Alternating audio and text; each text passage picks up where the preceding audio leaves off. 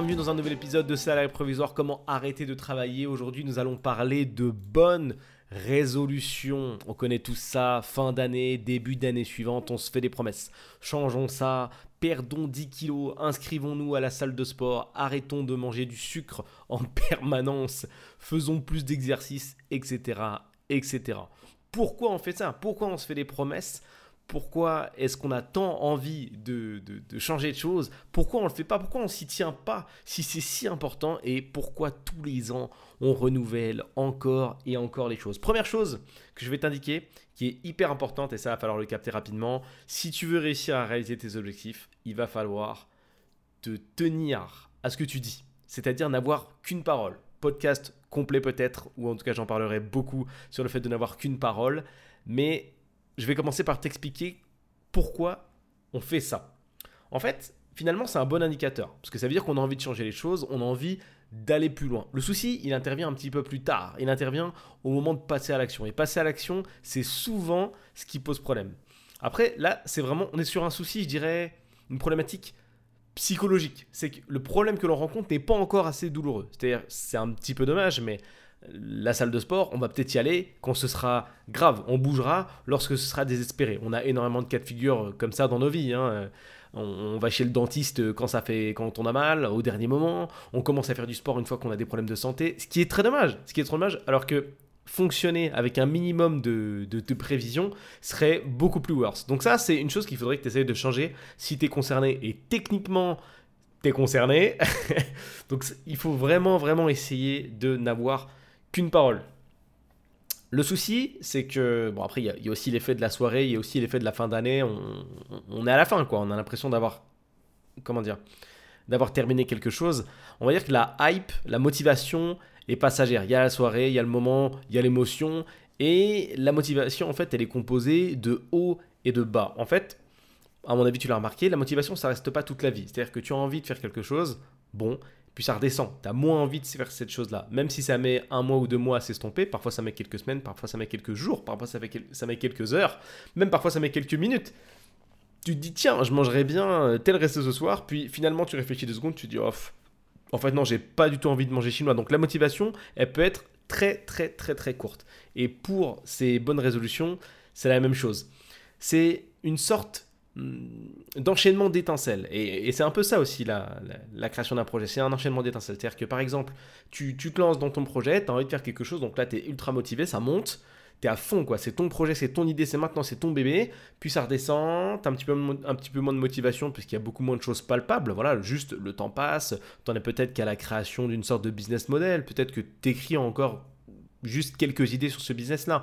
Donc rien n'est fait, donc la motivation descend parce qu'il n'y a pas forcément de résultat, bah, parce qu'en en même temps, tu es peut-être qu'au début, donc il n'y a, pas, euh, a pas vraiment de résultat à attendre pour le moment. Quand tu écris sur une feuille, quand tu rassembles tes idées, bah, il n'y a pas de résultat, c'est tout. C'est ce que c'est, quoi. Donc, il y, y, a des étincelles, ça monte, ça redescend, ça monte, ça redescend, et il est intéressant dans la vie d'avoir des petites victoires. Donc, si par exemple, cette année, ton envie c'est de t'inscrire à la salle de sport, déjà tu n'es pas envie, tu n'es pas obligé, excuse-moi, d'attendre le début de l'année. Tu peux le faire tout court. C'est une sorte d'excuse d'attendre déjà le début de l'année et nous on aime bien les échelons. Mais si je peux te donner un conseil, fais les choses. N'attends pas pour faire les choses. Quand c'est important, fais-le, point barre. Et surtout quand ça touche la santé. Maintenant, dans le cadre de cette inscription à la salle de sport, il va falloir que tu trouves tes propres étincelles.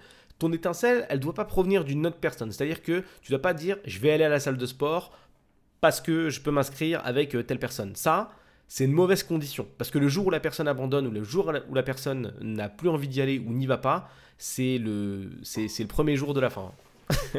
Parce que forcément, si ton collègue veut plus y aller, bah t'as plus non plus envie d'y aller ou tu vas t'en servir comme excuse. Donc très mauvais. La motivation, elle doit venir de toi. Elle peut pas venir d'autre chose que de toi, puisque personne va te lever, pour aller à la salle de sport, personne ne va venir te sortir de ton lit et personne ne va venir pousser les poids à ta place ou faire les kilomètres qui te séparent de la perte de poids dont tu rêves ou du corps dont tu rêves. Donc, il est important, je te disais, d'avoir des petites victoires. Donc, tu vas à ta petite salle de sport. N'oublie pas, par exemple, là, de faire des photos avant-après. Ça, c'est motivant. Même si, tu dis, même si tu te dis, non, non, bah allez, je vais m'entraîner, puis on verra bien à la fin, je verrai bien la différence. Non, non, non. À titre personnel, j'ai beaucoup pensé comme ça pendant, pendant des années. Je me suis dit, bon, allez, c'est bon moi, j'ai pas besoin de motivation, je suis solide, let's go. Je verrai les changements à la fin, je verrai l'efficience de mon projet, enfin de mon travail euh, à la fin. Mais non, ça marche pas. Comme tout le monde, j'ai besoin d'avoir des, mini-victoires, des, petites choses, quoi. Je te donne un exemple concret, par exemple pour la création de ce podcast. Euh, je le fais, je le fais avec, plaisir, c'est juste génial. Mais forcément, quand il y a des gens qui me disent, euh, enfin qui m'encouragent, bah, ça me motive encore plus. C'est une petite motivation. Peut-être qu'un jour, ça ira beaucoup plus loin et que je serai même interviewé, qui sait, ça pourrait être super cool. Néanmoins, je vais pas attendre, enfin, c'est pas un objectif final. Je me dis pas, tiens, je vais attendre d'être interviewé. Entre temps, je regarde pas du tout les commentaires qu'on fait sur moi, je regarde pas du tout les gens qui s'abonnent et et les questions qu'on me pose. J'ai pas besoin de motivation. Si, tout le monde a besoin de motivation. Autre point très important, et ce pourquoi les bonnes résolutions ça déconne, c'est qu'on ne peut pas atteindre qu'une cible qu'on ne voit pas. En général, les gens qui prennent des bonnes résolutions, ils font l'erreur de ne pas formaliser leurs envies. C'est-à-dire qu'ils vont par exemple dire, tiens, euh, cette année j'aimerais bien euh, apprendre l'anglais, c'est un exemple, mais ça reste j'allais dire une anecdote, mais ça reste une phrase balancée comme ça en soirée et ça va pas plus loin. Alors que pourtant le rêve est réel, la demande est réelle et l'envie est réelle. Et ça, c'est vraiment dommage.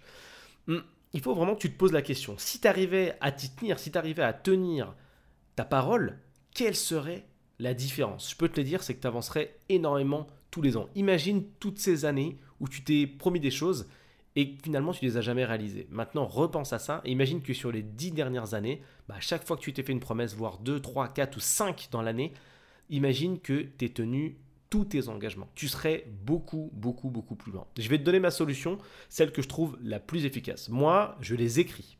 C'est-à-dire que je me fixe des, objectifs, certes en début d'année, même si bon, c'est pas, c'est pas ouf, au moins ça te donne un, ça te donne un point de départ, donc bon, peu importe et je les écris. Je les écris sur un tableau et ce tableau, je le mets en évidence. C'est-à-dire qu'à chaque fois que je rentre chez moi, j'ai mes résolutions qui me disent Allô, allô, merci de me réaliser.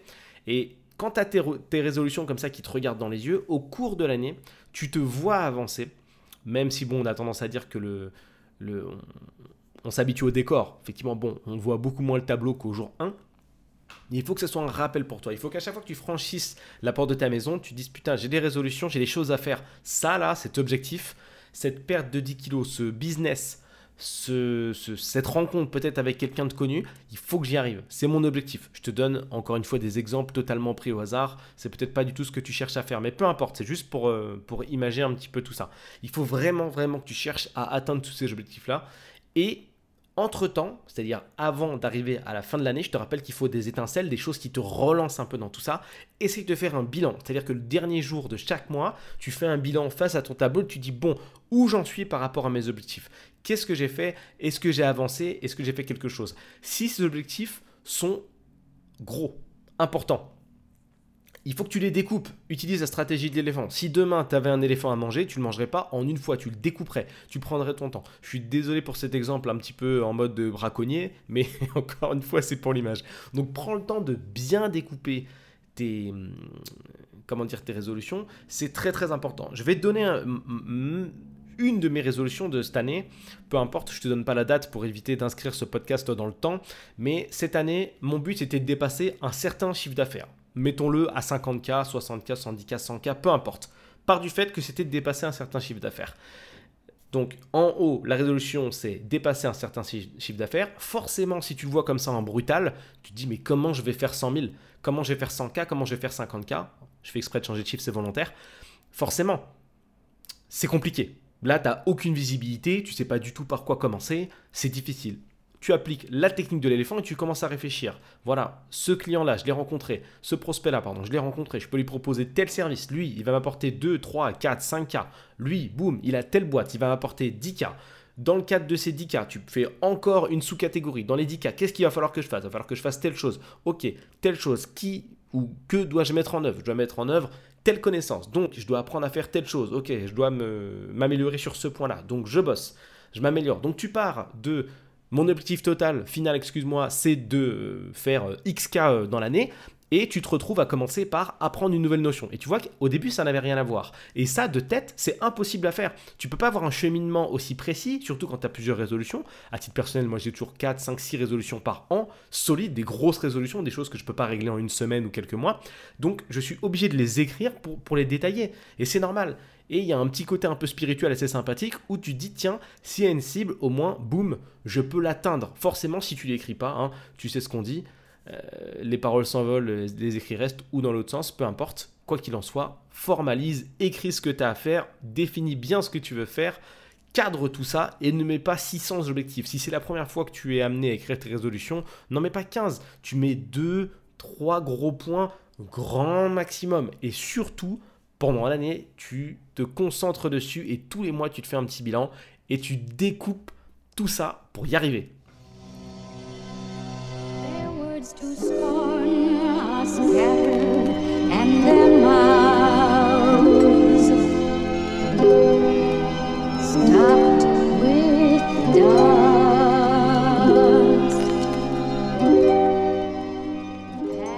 Si tu as kiffé le podcast, n'hésite pas à laisser une évaluation, bien sûr, sur iTunes Podcast si tu t'en sers, à t'abonner sur Spotify ou sur YouTube si tu l'as entendu, bien sûr, sur cette plateforme. Je te dis à très bientôt, j'essaie de poster le maximum de contenu. N'hésite pas à me poser des questions via le lien que tu vas trouver dans la description, qu'importe la plateforme que tu utilises. C'était Julien Itoke, à bientôt